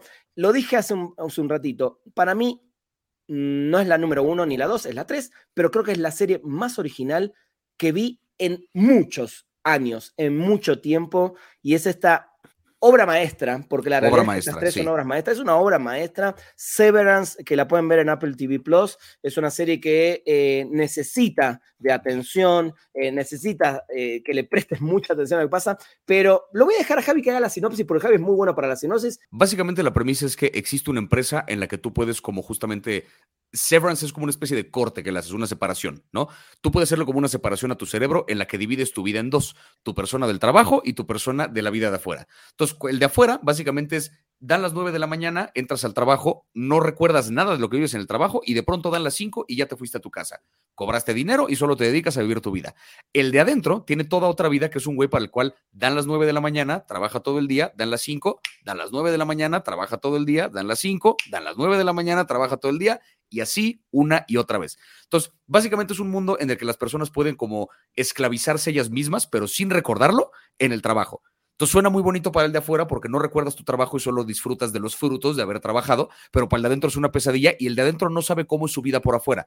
La serie básicamente arranca cuando corren a un compañero del trabajo, de repente ya no llega a la oficina, y empieza como a desentramarse un misterio sobre qué es lo que hace realmente esta empresa, quiénes operan este sistema de cómo se divide la gente y el protagonista que es un güey que se entregó al trabajo porque como perdió a su esposa, pues quiere por lo menos la mitad del día, que es cuando está dentro, olvidar lo que le ocurre afuera. Es una premisa, eh, es, es, quizá como la versión más madura y compleja de Black Mirror que existe, pero no una sola serie, ¿no? Lo que sería un solo capítulo aquí extendido a la longitud de una serie completa. Y se pone se pone loca. O sea, mal. Me gusta, esa, me gusta esa comparación con Black Mirror porque tiene que ver con algo que no dudo que podría sucedernos. ¿eh? Eh, ¿cómo, logran esta separación? A través de un chip, ¿no? Te meten un chip adentro de la cabeza y automáticamente cuando ingresas a, este establecimiento o a este trabajo, no recordás absolutamente nada, o eso parece. Em, esto es una serie que, esta historia se la presentaron a, a Ben Stiller hace como 5 o 6 años atrás, y cuando la vio el tipo flasheó, dijo, esto, esto, esto lo agarro, esto lo voy a hacer yo, eh, y, no solo dirigió el, piloto, sino que después dirigió varios episodios más. Ya tiene una segunda temporada confirmada. Obviamente, con ese final de temporada te querés mm, matar porque mm. si necesito, por favor, ya. Pero lo hablaba con Javier otro día en una cena. Creo que plantea unos dilemas eh, éticos increíbles. Porque en cierto momento uno dice, creo que muchos debemos haber dicho, qué bueno poder olvidarme de todo lo que me pasó hoy en el trabajo. Sí. Eh, ¿no? y al revés qué bueno que vengo a trabajar para olvidarme la mierda que me está pasando en mi vida privada, personal o fuera del trabajo, pero a la larga decís, no, porque en ese mismo trabajo también querés pensar o recordar o tratar de ver qué hacer fuera de ahí y al revés lo mismo. Entonces se, mete un tema moral, ético, que decís, realmente hay gente que podría soportar esto o qué bueno puede hacer esto y decís, para mí no, yo me pongo a pensar y digo, no, pero por otro lado digo, qué bueno sería olvidarme de todo durante ocho horas todos los días y, concentrarme solamente en trabajar. Pero, ¿qué onda, no? Eh, creo que tiene una, Justo, una moral el dilema moral y ético es la cosa más fascinante porque, digamos, en un primer nivel como más superficial, tú lo que ves es como dentro del trabajo, pues obviamente les dan incentivos de cómo, de por qué portarse bien en el trabajo, por qué seguir las reglas. Cuando logras tu chamba a tiempo y lo haces muy rápido, te regalan unos waffles o te dan como una bola de pendejaditas como muy simples, pero como la gente de dentro de la oficina no conoce la vida exterior, el día de los waffles es el día más emocionante de la historia, ¿no? Entonces son como estos pequeños premios que te dan, como cuando en la empresa te dicen, no hay aguinaldo, pero tengan una pizza, ¿no? Por ponerse la camiseta y estas mamadas. Es un poco como funciona dentro de la, de la oficina. Pero luego lo piensas y es, de algún modo es como una forma es como una forma contemporánea de esclavitud, pero como no estoy esclavizando a nadie más sino a mí mismo, pues se vale, porque yo decido sobre mi cuerpo. pero en el momento en que divides tu mente, ¿qué tanto eres tú? Si no recuerdas tú lo que te pasa allá adentro y si el de adentro no recuerda lo que eres afuera. Y entonces el gran discurso de la serie tiene que ver con cómo la vida en realidad no es otra cosa más que una colección de recuerdos. Y en el momento que tú fragmentas tus recuerdos, fragmentas tu vida. Y ya son dos vidas. Por mucho que sea tu mismo cuerpo, ya no es la misma persona. Pero agregale ahora esto. Claro, uno egoísta, entre comillas, piensa en uno y uno es, tomo mi decisión para mí. Pero alrededor tenés familia, padres, hermanos, amigos, parejas. Entonces, ¿hasta qué punto es una decisión para un... Ah, ok, la decisión la toma uno mismo, pero le, le, eh, le, influye al resto de tu circuito social. Sí. Es tremendo. Es una brutalidad. Rick and Morty hizo este año un capítulo que es una parodia directa de, de Severance, no es una referencia muy clara, que es básicamente que mientras duermen, tiene un aparato que hace que el cuerpo haga cosas. Entonces, de noche lavan los platos. ¡Qué eh, genial! Rick hace que su cuerpo durante la noche haga abdominales toda la noche. Eso me encantaría. El día siguiente y está marcadísimo así del abdomen. Es lo único que hace. Pero luego la gente nocturna empieza a rebelarse porque resulta que no les gusta ser esclavos de la gente del día y empiezan como, o sea, es lo mismo, es lo mismo que Severance, es una cosa es una locura. Sí he de decir que la serie eh, empieza muy bien, o sea, la premisa es muy fascinante. Hay un bloque donde parece que la serie como que, no es que se caiga, pero parece que no está ocurriendo nada. Como que es un drama muy sutil, hay miradas misteriosas entre personajes, pero como que no parece que avance. Hasta cuesta de repente poner el episodio que sigue porque como que tarda un poco. Hacia la mitad de la serie de repente empieza a agarrar un ritmo muy bueno donde ya te quieres devorar un capítulo tras otro. El final de la temporada es muy bueno. Los últimos 20 segundos de la serie los últimos 20 segundos del último capítulo, cuando estás con el estrés hasta el tope, viene una última gran revelación, corte a negros, y te cagas. O sea, el final, de, el final de temporada como el final de serie más poderoso que he visto en años. Totalmente. Pero ojo, eso de que parece que pasa poco, sí, pero todo está tan bien hilado que hay que entender bien cada una de esas cositas que van pasando, porque todo va llevando a lo que va a pasar en ese final que dice Javi, ¿no? Clave la palabra parece. Parece. que no pasa nada. O sea, sí. está pasando cosas, pero parece que no. Totalmente. Adam Scott, que si bien lo vimos en algunas otras producciones, creo que está también, así como dije en un momento lo de Diego Luna, eh, él acá brilla, él está increíble, todo el cast. Está John Turturro, eh, está Christopher Walken, Patricia Arquette, o sea, tiene un cast también espectacular. Y otra serie, así como White Lotus, la música es fundamental para todo lo que está pasando, el score eh, y todo lo que sucede también a nivel eh, sonido, a nivel eh, instrumental es espectacular. Creo que es, es, para muchos es la mejor serie del año y entiendo el por qué, pero para nosotros, bueno, en este top 3, porque no pueden ser tres las mejor, obviamente, porque tenemos que armar un top, definitivamente es una serie que hay que ver sí o sí. Sí, es una cosa, o sea, creo que sí, y va a estar además, estuvo nominadísima a los semis este año, está este, ultra nominada para los, para los Globos de Oro también. Cuando salga la segunda temporada, seguramente también va a estar, o sea, e, es una de esas series que sí es como un parteaguas. Y Apple, que no tiene tantísimas series todavía, este es de sus productos fuertes porque dos, tres series que han hecho en los últimos años tienen buenos productos, o sea. Morning Show. Morning Show. Ted Lasso es una super serie. Este, Blackbird está muy chingona, que te digo que se recién la acabo de ver. Que, tampoco tuvo tanto amor en general de. No, tampoco tuvo tan. Está nominada miniserie en los Globos de Oro, pero como que más nada. Y este, y por ahí tienen también, este, bueno, Defending Jacob, esa tiene un par de años ya. Pero apenas la vi este año y es extraordinaria, sí. Buenísima. No es que esta serie es 100% lo que vemos, nunca lo vimos. De hecho, a mí me, me, me, me trajo muchos recuerdos de Brasil, una película que vi hace veintipico años atrás, eh, y creo que tiene mucho, ¿no? Esta cosa de, la burocracia, de estar metidos en un trabajo, de, la, de querer salir a la libertad, que justamente es Brasil, la película. Eh, claro que tiene un montón de cosas de, otros lugares, o como dijo Javi, en Black Mirror vimos cosas eh, que, pueden tener que ver con esto, pero está tan bien armada. Y otra cosa, el diseño de producción de esta, de esta serie es impresionante. O sea, el lugar donde están, todo lo que sucede, eh, cómo se ve todo, eh, me parece muy bien lograda. Muy y a tener en cuenta también bien importante que, que, casi nunca es el qué, casi siempre es el cómo. ¿No? Que de pronto en la premisa de una serie la pueden haber usado infinidad de series y de películas. En ese sentido, las historias no son originales, por así decirlo, porque siempre vamos a basar nuestro guion o nuestra experiencia o lo que sea en algo que ya conocemos, ¿no? O sea, como que siempre vamos a partir de una historia que ya, que ya sabemos que funciona y mezclamos diferentes madres que ya habíamos visto y hacemos una cosa nueva. La originalidad quizá radica más bien en la forma, en el cómo voy a ejecutar esta premisa, que la premisa de dividir la mente y lo que tú quieras, a lo mejor no con un chip, pero con magia o con lo que sea, ya existía, pero la forma que adopta esta serie, la ambientación, la construcción de este mundo, la, la manera de hablar de los personajes que de pronto están en un tono casi robótico porque es un poco lo que son, pero no son robots del todo porque no dejan de ser personas. O sea, Tal cual. Hay, una, hay sutilezas muy, muy particulares en esta serie que creo que sí le hacen un producto original en el sentido de la forma. Es que cuando están adentro del trabajo parecen robots hasta que suceden ciertas cosas, ¿no? Sí. Pero están ahí, adelante de su computadora, bloqueados con una ventanita que la bajan solamente para decirle algo al, compañero y parecen estar, más que robotizados, diría estupidizados, básicamente, ¿no? Sí. Eh, y, creo que también, perdón, y ya terminamos con esta, nos deja esa duda de qué carajo están haciendo ahí adentro. Además, ¿a qué verga se dedican en esta empresa? que Sí, sí, sí, sí, sí. Así que nada, eh, vamos al puesto número dos, eh, que definitivamente si no estuviera la primera, esta es mi serie del año, esta me parece una, una bomba atómica en, otro sentido. ¿eh? Ya la mencionó por ahí al principio en los comentarios, que dijo, seguro va a aparecer por ahí. Totalmente. The Bear, o El Oso, que, la pueden ver en Star Plus, una serie de Hulu en Estados Unidos, en Latinoamérica está en Star Plus. Hace dos meses, o dos meses y medio, Veo con un, conocido también del medio, Cristian Poyuda, argentino, un periodista espectacular, sobre todo de series, sabe muchísimo, y él dijo, vean The Bear. Y cada vez que él dice algo así, por algo es. La fui a buscar y en tres días la devoré.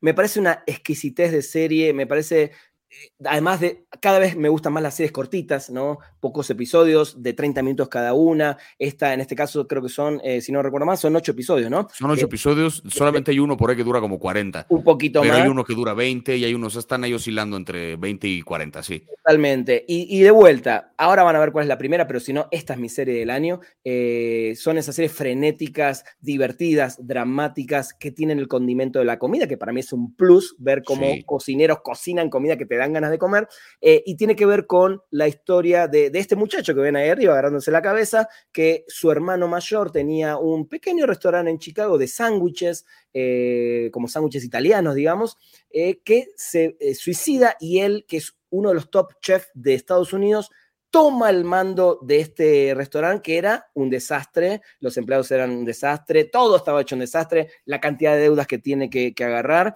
y a través de varios episodios vamos viendo cómo se hace cargo eh, y cómo de alguna manera le cambia la cara a los empleados y al restaurante. Sí, es una. Eh, a mí desde el primer capítulo me atrapó. Hubo gente que a la que se la recomendé y que me dijeron, híjole, me costó porque el primer capítulo gritan mucho y es un frenesí, es un frenesí eh, muy cabrón. Sí, sí es un frenesí muy cabrón, sí es como difícil de seguir porque están 10 conversaciones a la vez, pero tiene que ver con que así funciona el interior de una cocina. Toda la gente a la que se la recomendé y que en algún momento trabajaron en una cocina me dijeron, es que no mames, así es. O sea, a mí también, ¿eh? Me mandaron mensaje en Instagram diciendo, Rana, así es. Ajá, o sea que esta es la realidad de cómo se vive el interior de una cocina. O sea, no, no suavizaron ni poquito el estrés y los gritos y los insultos y eh, todo lo que pasa realmente detrás de ese, eh, de ese aparato, ¿no? De, de, de cómo funciona un restaurante. Y, pero mucha gente que decía que les costó el primero, se aguantaron para verla porque les decía, y lo sostengo, el episodio 7 de esta serie. Ese es quizá uno de los mejores episodios individuales de una serie que se ha escrito jamás. Este año y en los pasados y en el, en el año que sea. O sea, es un capítulo que, sin spoilerles gran cosa, el capítulo dura 20 minutos y es en tiempo real y es un plano secuencia. No corta la cámara ni un segundo, no hay ni un solo brinco en el tiempo, todo el capítulo dura exactamente 20 minutos, que son los 20 minutos previos a que acabe el restaurante, y entonces son 20 minutos antes de que acabe, digamos, empieza el capítulo, eh, los 20 minutos previos a acabar en el restaurante, empiezan leyendo una crítica positiva que le hicieron en el periódico y el capítulo termina en sangre. Así. O sea, son en 20 minutos, todo lo que puede salir mal en 20 minutos para que una situación pacífica se convierta en una auténtica guerra, pasa es un nivel de ensayo, es casi como una obra de teatro el interior de ese, de ese episodio. O sea, ese capítulo sí se va a llevar, debería llevarse un premio, un Emmy hacia el mejor de un episodio. Yo no he visto una cosa como esa en, en, ningún otro lado. Y la serie entera además tiene como mucha carga carga emotiva linda porque sí lidia un poquito con tema de, salud mental desde un lugar ingenioso porque es la salud mental del, hermano, pero la propia también porque se hace cargo de este restaurante que lo está carcomiendo muy cabrón porque... Y además tiene, tiene sus flashbacks de cómo lo trataban a él en la alta cocina también, ¿no? En la otra cocina que también te habla como de este tema de cómo la crueldad innecesaria que hay dentro de la cocina, pero la exigencia de ser los mejores. O sea, es de verdad dice tanto esta serie, tiene personajes tan coloridos, te enamoras de cada uno y odias a cada uno en algún momento. E, es una serie... Es clave, eso es eh, clave. Y además, si bien obviamente se trata del personaje del protagonista principal, cada uno tiene su momento, cada uno tiene su lugar en la historia. Todos, eh, a contraparte, el, que era como el socio del hermano, que es otro actorazo, eh, hace un papel impresionante y es un tipo al que odias, pero cuando va terminando la primera temporada, no es que te enamorás, pero lo entendés, lo comprendés y entendés el estrés en el que viven. Eh, y también volviendo un poco a We on the City, esta cosa de que tampoco es que cobran una fortuna, porque es un restaurante chiquito de, de pocas de, pocas, eh, de pocos platos. Eh, no me quiero ni imaginar lo que es un restaurante de, no sé, 20 chefs ahí adentro. Y otra cosa, hablando de chef, me sorprendió mucho esto de que todos se dicen chef, chef, chef, chef, chef, chef, chef. Eh, el respeto que se tienen y el irrespeto que se tienen porque a veces te tratan para la mierda. Sí, es una especie de formalidad esto de decirse chef para como tener tantito respeto justamente, pero como de cortesía, antes de oído chef, pero chingas a tu madre, ¿no? O sea, como que va, va más o menos por ahí. Que aparte, aquí ya empiezan un par de conexiones interesantes. Yvonne, eh, Moss Backrack, no sé cómo se pronuncia el apellido, el, actor que dices de que hace del, socio del hermano. Que también está en Andor. Que también está en Andor, primera conexión que tenemos acá. Y John Berenthal, que lo tenemos aquí como el hermano, hace un cameo como el hermano que se suicidó que es el protagonista de We Own the City. O sea, esta serie tiene ya dos actores que ya están en otra lista, en otra serie del top 10 que armamos este año. E, es, maravilloso. Y no sé, eh, Javi, si te diste cuenta que más allá del drama, los pequeños momentos donde te muestran cómo cocinan, pero no cómo prenden una sartén y tiran un huevo, cómo los detalles de cómo ponen las manos, cómo condimentan la comida, cómo hablan de la comida que están haciendo. Y hay una cosa puntual, presten la atención a una rosquilla. Voy a decir solo eso. Presten la atención a eso. Te dan ganas de salir a comer y de comer los platos que están haciendo en cada uno de los episodios. Es una, es una locura. Sí, de verdad, esta serie, o sea, es eh, refrescante además porque yo no la vi venir por ningún lado. De repente son de esas que solamente me empezaron a un leve llover comentarios en TikTok Así de, güey, ¿por qué no has hablado del oso? Yo, ¿de qué coño me están hablando? ¿Qué es el oso? porque aparte yo recuerdo, a propósito que hace rato mencionaba Chekhov, hay una obra de Chekhov que se llama El oso, que yo alguna vez monté en la carrera, que no tiene nada que ver con la premisa de esta, de esta serie. O sea, entonces yo decía como, el oso, habrán hecho una adaptación de la obra, de, de dónde salió esta cosa del oso. Y de repente vi un video de este Agustín M, que le estaba recomendando la serie, este, hizo como un video recomendándose a partir de la premisa. Me vi el primer capítulo y absolutamente me enamoró. Frenética, original, divertida, sincera, intensa, estresa muy cabrón, o sea, de saber que es una serie que cuesta trabajo ver en el sentido de que mucho grito, mucho frenesí, pero para eso véanla y después vean Pau Patrol, lo que sé yo, o sea, relájense. Tal cual, el soundtrack fantástico. Hace una semana me junté a comer con un amigo eh, y se la recomendé, como se la vengo recomendando a todo el mundo. Me acaba de mandar hace cinco minutos, no está viendo el programa porque está trabajando, me dice, terminé de ver The Bear, está increíble, de que casi lloro cuando pasa algo que no lo quiero spoilear, que tiene que ver con una carta, y gran final, si no hay otra temporada, es un gran cierre. La realidad es que termina muy bien. También, sí. Sí, eso lo hablamos con Javi la otra vez, ¿te acuerdas en la escena que, dijimos? ¿Te dan ganas de seguir? Porque hay un par de cosas que me gustaría saber, pero también puede terminar perfecto así. Es eso, como que podrían perfectamente, ahí más bien ahora sí que depende de si la quieren hacer miniserie o serie, ¿no? Como que ya esta es una cosa de para dónde la quieren llevar. Podrían perfectamente seguirla y sería interesante ver cómo continúa este restaurante, porque sí hay una cosa donde queremos saber el futuro de, algunos, de algunos como detallitos, pero para mí es un cierre perfecto porque yo no espero que el restaurante, yo no quiero que yo no quiero saber si el restaurante se termina de arreglar o no, yo no quiero saber si salen de deudas o no, un poco me da igual. Porque yo entiendo que la vida de estas personas va a continuar con sus conflictos, con su caos, que van a seguir habiendo enemistades y amistades, porque así opera ese pedo. Un poco como Lo Soprano, donde no necesito saber en dónde quedó parada la familia mafiosa de Tony, simplemente quise ver el viaje de él y hasta ahí y ya. Así con esta serie yo podría quedarme con esto, no saber qué ocurre después, entender que el sistema va a repetirse, pero qué padre aprendizaje el que nos aventamos en estos ocho episodios. Totalmente. Y, volviendo, y para cerrar, irnos ya al puesto número uno, ese comentario que le hicieron a Javier, sí se grita mucho, sí te pone incómodo, sí de repente estás viendo y, hay un criterio, pero no hay un criterio que no entendés lo que está pasando. No, no, no, no. Entendés perfectamente el por qué se están gritando, el por qué se están diciendo cosas, pero entiendo que hay gente que no quiere, se quiere relajar y esta no es una serie para relajarse, para nada. Sí, esa es la, es, esa es la cosa, que es como una serie que exige, exige como una atención muy puntual, porque la conversación va muy rápido y tienen cinco pláticas a la vez. Uno es capaz de seguirlas todas, pero hay que estar al pedo. Chef, no sé qué, no sé qué, si te paso el tal, oye, pero no sé qué, y estás, ok, ok, ok, ok, o sea, como que no, no es para distraerse, no es para voy a medio asomarme a mi teléfono, chingo a su madre, o sea, hay que estar ahí con Tal cual. Tal cual. Bueno, Sí, dime, dime, Javi. Eh, no, no, no, nada más quería como dar un pequeño preludio a lo que viene, que es esta serie de verdad de Bear. O sea, es una de las mejores series que he visto en muchísimo tiempo. Sería la número uno de este año si no hubiera salido el mismo año que lo que vamos a presentar a continuación.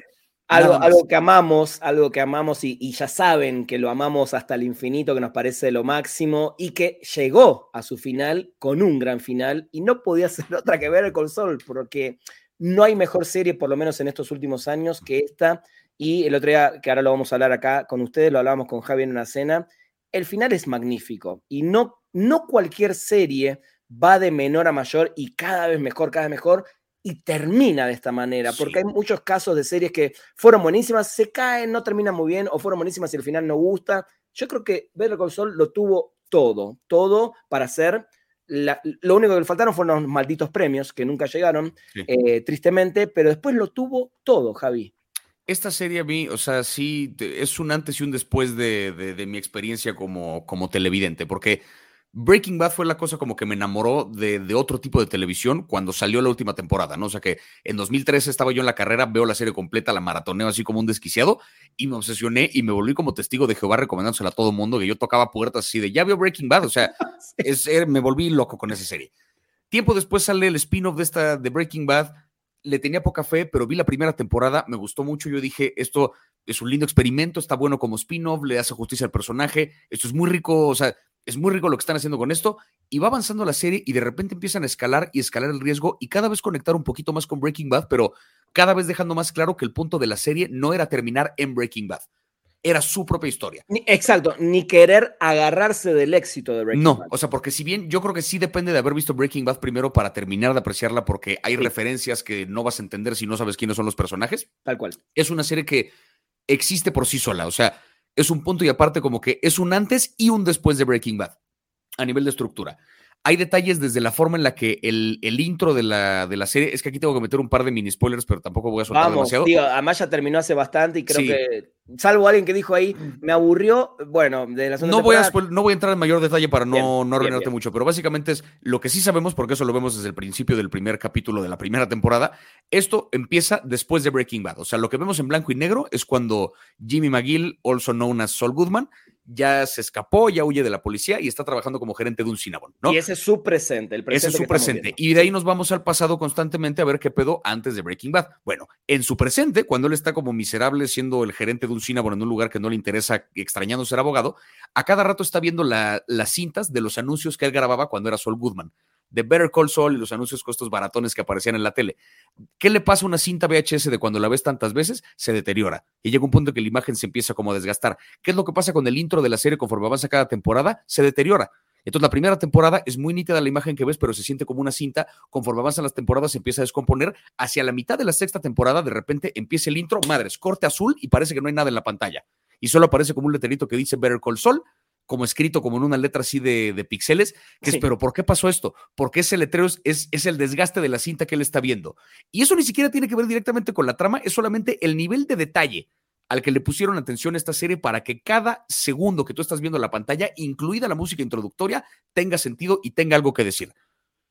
Totalmente, totalmente. Eh, eh, creo que una de las mayores genialidades, a ver, creo que es una de las series que están pensadas de principio a final. Sí, si bien Breaking Bad sabemos que el personaje de Jesse Pinkman no iba a aparecer más de 3, 4 episodios y lo iban a sacar, eh, ahí ellos cambiaron un poco porque se dieron cuenta que la gente le encantó ese personaje y le escribieron como su, su destino y creo que tuvo todo que ver porque... fue el mejor acierto. El mejor acierto, ¿no? Pero esta serie puntualmente arrancando, como lo que dice Javi, con el presente de él, sabiendo que eso iba a llegar a un final, estos tipos lo pensaron todo de una manera casi matemática, ¿no?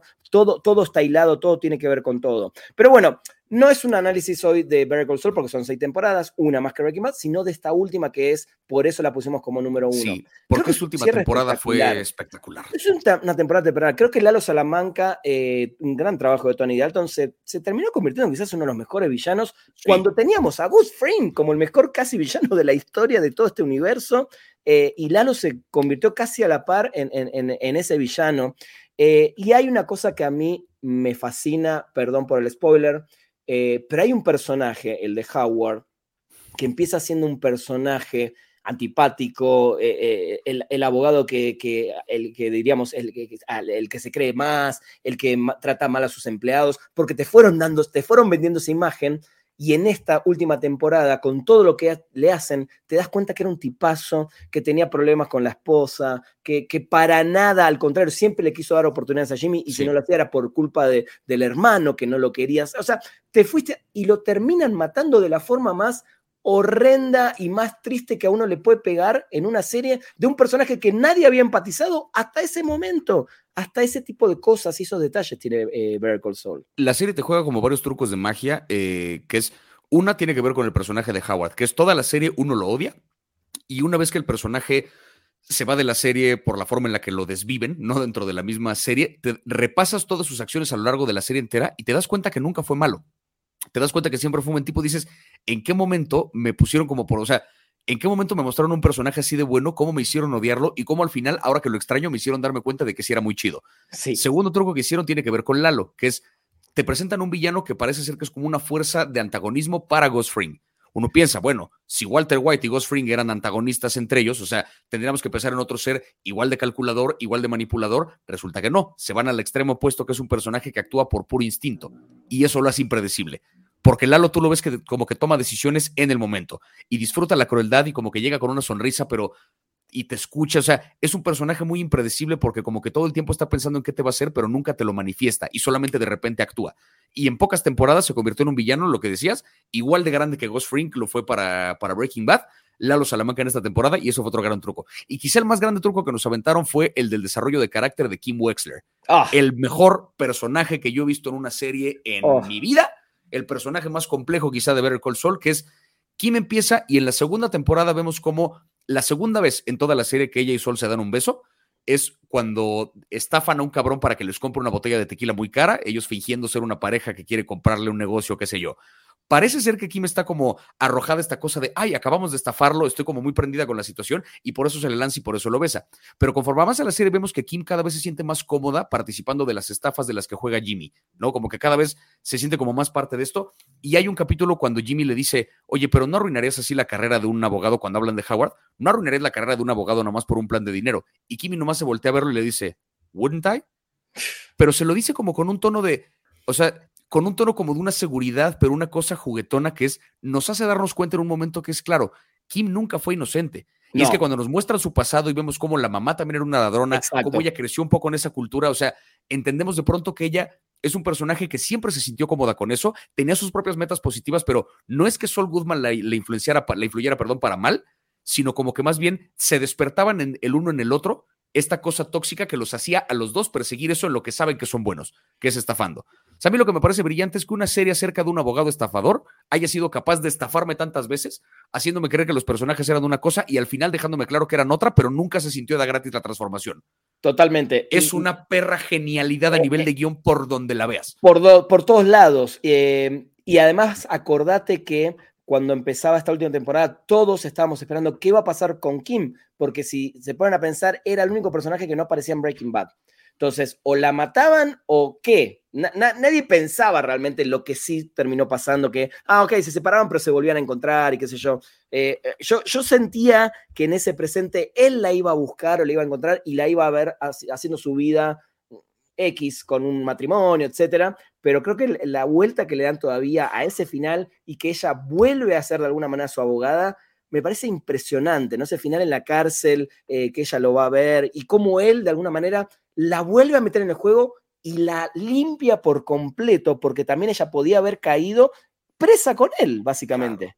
Y que aparte es, es un final muy bello porque, de nuevo, la gran habilidad de, de Jimmy McGill tenía que ver con el habla, tenía que ver con la estafa, tenía que ver con convencer a la gente, ¿no? Logra manipular a estos abogados para que le den apenas unos cuantos años de cárcel, a pesar de todos los crímenes que cometió.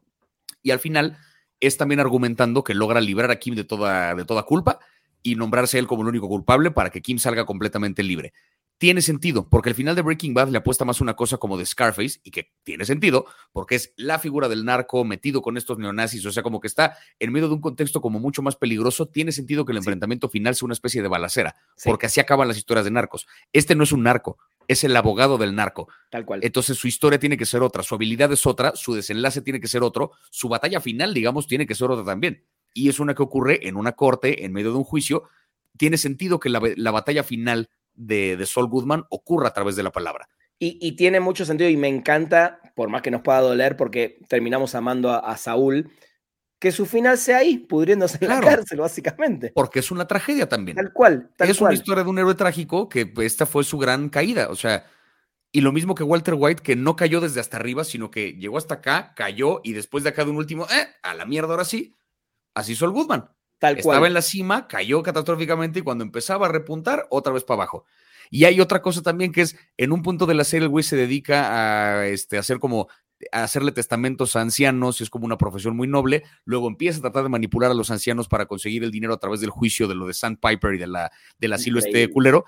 ¿Quién termina provocando su caída? Una anciana. Totalmente. No me jodas, güey. O sea, lo tienen pensado cada milímetro del guion. Es una. Eh, todo todos los detalles. Eh, creo que Vertical Sol es, a mí y otro día podemos armar más tranquilos con invitar gente al debate de cuál es mejor. No porque querer sí o sí poner una por encima, pero yo sí siento que el aprendizaje de Breaking Bad hizo que estos tipos eh, hagan algo muy superior en muchos sentidos, ¿no?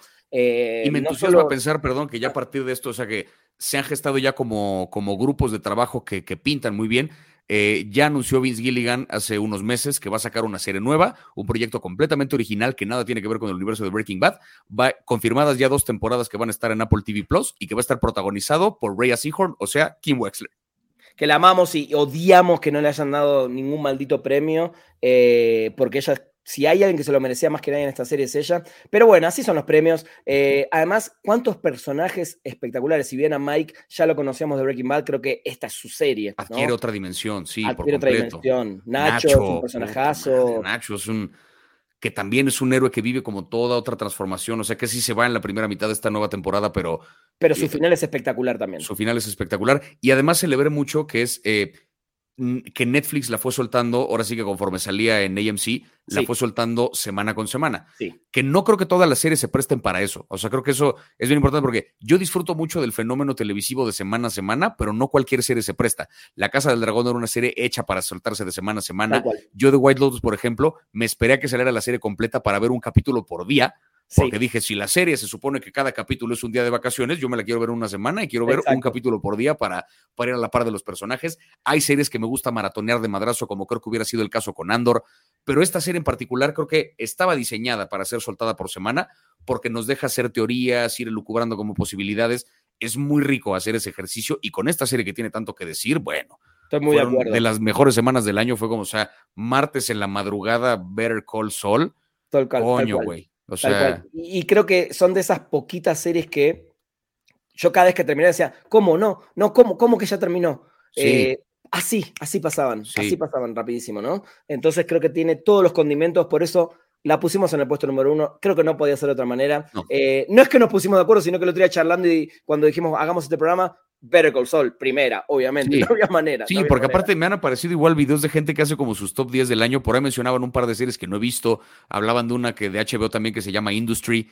Que... Buenísima, buenísima. No, vi la segunda temporada, la primera es buenísima y sí te la recomiendo. ¿eh? No la conozco ni me dicen que es brutal. Otra que se llamaba este, como, ay, no me acuerdo. Había como un par de títulos ahí que no, que no topaba, pero indudablemente, o sea, como que eh, en, los puestos números dos o tres, igual aterrizaban en series como las que pusimos ahorita y decían, hubiera sido la uno si no fuera porque Better Call Saul. O sea, es que es una cosa que sí, no hay, no hay para dónde, no hay para dónde discutirlo por Vamos a hacer un repaso rapidísimo de los top 10 de cada uno. Voy a poner el, el top de Javi, fue en el 10 compartió eh, bueno, ahí está al revés, pero bueno, yo me acuerdo, The Rehearsal y We, Are the City, eh, House of the Dragon, Primal, Andor, The Voice, Stranger Things, White Lotus, Severance, The Bear y Better Call Saul, el top 3. Eh, voy a poner rápido el mío por si alguien después, obviamente lo vamos a publicar en nuestras redes para que, para que todo el mundo también lo pueda compartir.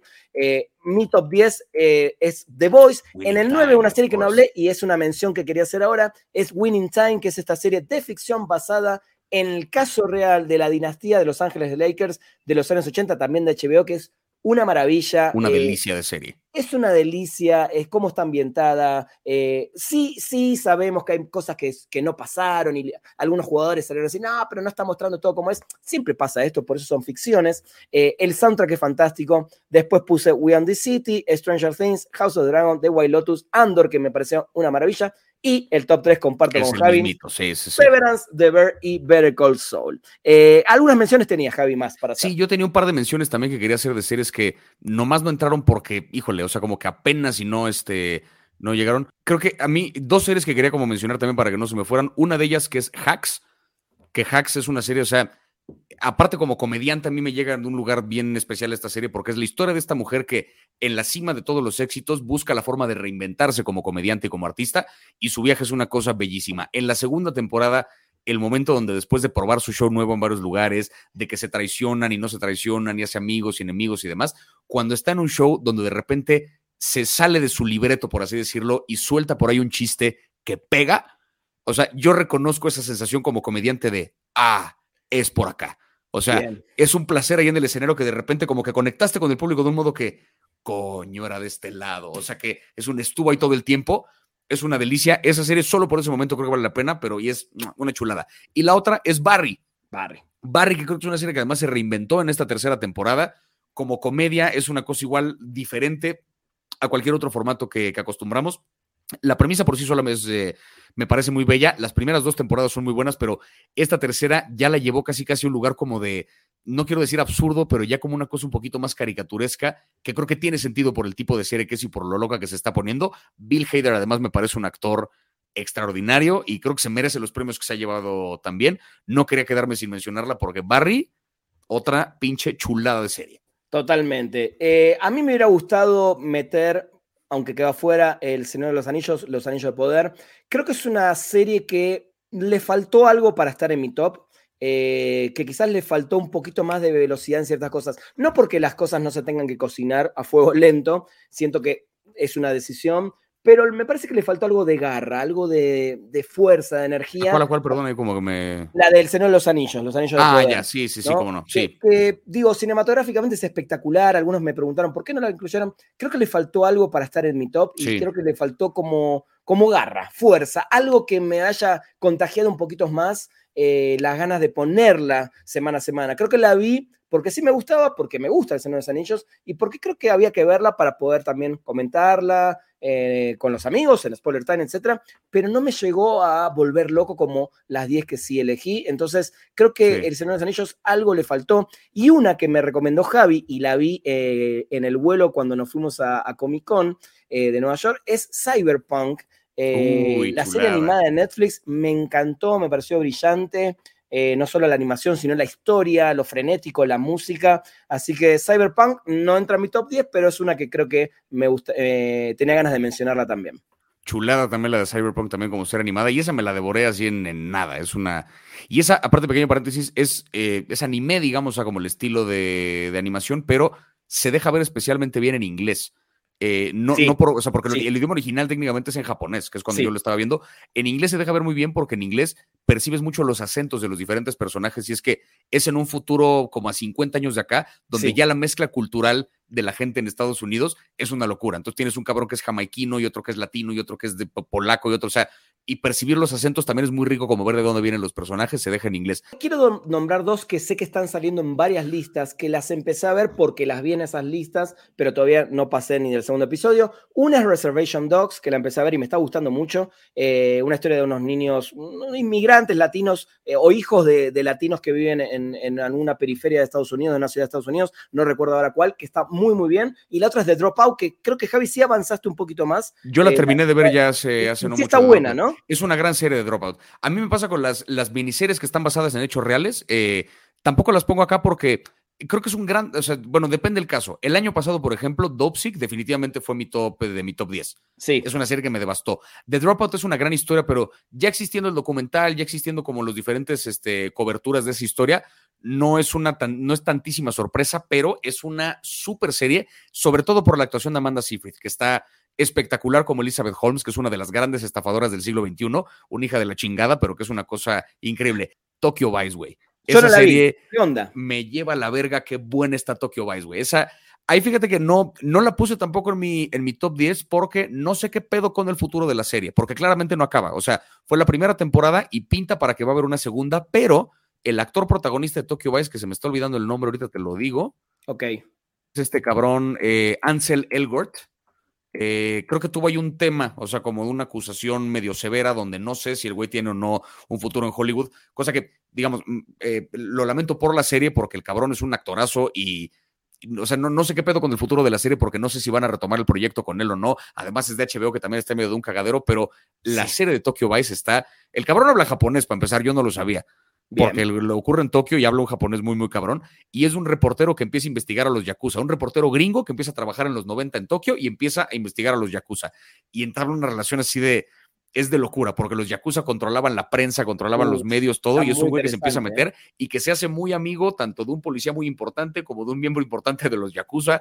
Es una cosa ahí como de estrés así, no mames. O sea, Tokyo Vice, chulada. sí, gracias por recordarla porque esa Bien, Sí, sí, Creo que fue un gran año para las series. Esto, como les dijimos, fue solo un resumen de lo que nosotros consideramos que fueron, eh, no las mejores, sino nuestras favoritas, como siempre lo decimos, porque para mejor cada uno tendrá sus, sus, cosas mejores o peores. Pero creo que ayudamos a mucha gente que no conocía The Bear o que no se animaron con Severance o algunos inclusive se quedaron en la segunda de Better Call Saul. Vean, vean lo que recomendamos hoy porque creo que todas, todas las que dijimos todas tienen algo muy bueno, todas tienen cosas muy buenas y para mí sí están en, en lo top eh, de lo que hay para ver hoy en día y sobre todo para poder también tener conversaciones con tus amigos. Creo que, lo que a mí lo que más me gusta de las series, que quizás las películas lo tienen de otra manera, es la conversación, porque las series son largas, tienen mucho más desarrollo, algunas tienen muchas temporadas, entonces creo que está bueno cuando uno ve series para poder tener más temas de conversación ahí con los amigos. Eh, Javi, para el 2023, más allá de Succession, que claramente la estamos esperando todos, la nueva temporada, ¿alguna puntual que estés esperando? Eh, definitivamente The Last of Us. Esa, esa la tengo como en el top así de mi lista de lo que me urge ver, este, de lo que me urge ver pronto, porque, güey, o sea, ese juego es la cosa más exquisita que he probado así un control en mi vida y y el segundo juego también es una locura, también me encantó, ya los jugué varias veces los dos, ya sé de qué va la historia, el primer teaser que soltaron me enloqueció porque nada más de ver la forma que adopta ciertas cosas dije, es que sí sabe a The Last of Us, ya por eso no quise ver más trailers, ya por eso no quise saber más de la serie después, porque algo de sorpresa quiero para después, pero a esa serie le traigo un chingo de ganas. Qué bueno, qué bueno. Creo que es una de las que más quiero y lo bueno es que arranca en menos de un mes. en nada, sí, sí, sí. O sea, ese empieza. Con series luego no, no, no estoy tan pendiente de qué sí sale el año que viene y qué no, porque hay algunas que creo que hasta 2024, hay otras que sí vienen este año que viene. Tengo un poquito más claro que viene de. Ah, bueno, y hay una serie por ahí que te platicaba el otro día que esa eh, me la. Ahora sí que HBO mismo como que me la hizo saber así de, hey, cheque el tráiler a ver qué te parece este pedo. Una cosa que se llama The Idol. Oh, ¿qué es eso? Es una serie. es, es de los creadores de Euforia, y es que visualmente también como que recuerda mucho Euforia, básicamente, o sea, y así lo voy a definir en el video que soltaré pronto, es Euforia pero en tachas. Escuchen lo que estoy diciendo. Es Euforia pero en tachas. O sea, es la historia de una cantante pop tratando de mantenerse en la cima y la gente la estafa y quiere aprovecharse de ella. Ella, obviamente, como cantante de pop, vende, vende sexo, ¿sabes? Entonces, como que quieren seguir capitalizando eso, pero ella quiere evolucionar, pero tal. Es como un poco sobre lo tóxico que es el mundo de la farándula, pero todo esto en la serie sale de Weekend, que es como un personaje que hace como una especie de productor, proxeneta, no sé qué chingados es, que trabaja con ella. Y la actriz que hace del personaje principal de la cantante pop es Lily Rose Depp, o sea, la hija de oh. Johnny Depp si alguien sabe cómo opera el pedo tóxico de la industria. Todo el mundo va a ver esa serie. Solo por ella. Solo por ella. Solo, por, ella. Esa le traigo hartas ganas también de HBO. Javi, eh, fue un gran año, fue un gran año. Gran año, eh, sin duda la verdad que la, pasamos muy bien. Eh, tuve la suerte de además hacer muchas cosas con vos, Comic Con, viajes, trabajo, etcétera. Así que nada, se viene un 2023 espectacular, seguramente, ojalá mejor. Digo, aunque sea igual, yo ya soy feliz porque fue un gran año, pero si es mejor, eh, eh, siempre, siempre se, se, desea que sea mejor. Javi, te deseo un gran eh, una gran, hermosa Navidad con familia, con amigos, con quien pases, eh, y un buen fin de año y un gran arranque y ojalá sea un 2023 espectacular para vos, amigo. Igualmente, querido, de verdad, te deseo este, feliz Navidad, feliz año, feliz todo lo que celebres. Acuérdense que el 25 de diciembre y el 1 de enero son días internacionales de ver la tele, ese día no se hace ni verga, ese día uno no sale de casa, entonces disfruten. Tal cual, disfruten, relájense y aprovechen para ver tele porque hay muchísimo que seguro tienen ahí pendiente. Javi, te mando un abrazo grande eh, y le mando un abrazo a todos, a todas. Gracias por acompañarnos. Les mando un abrazo a todos. Nos vemos pronto. Javi, te quiero mucho, amigo. Nos vemos pronto. Muchas gracias por la invitación. Cuídense, adiós. De parte del equipo de Spoiler Times, esperamos que te haya gustado esta recomendación. Nos escuchamos a la próxima. ¿Qué ver?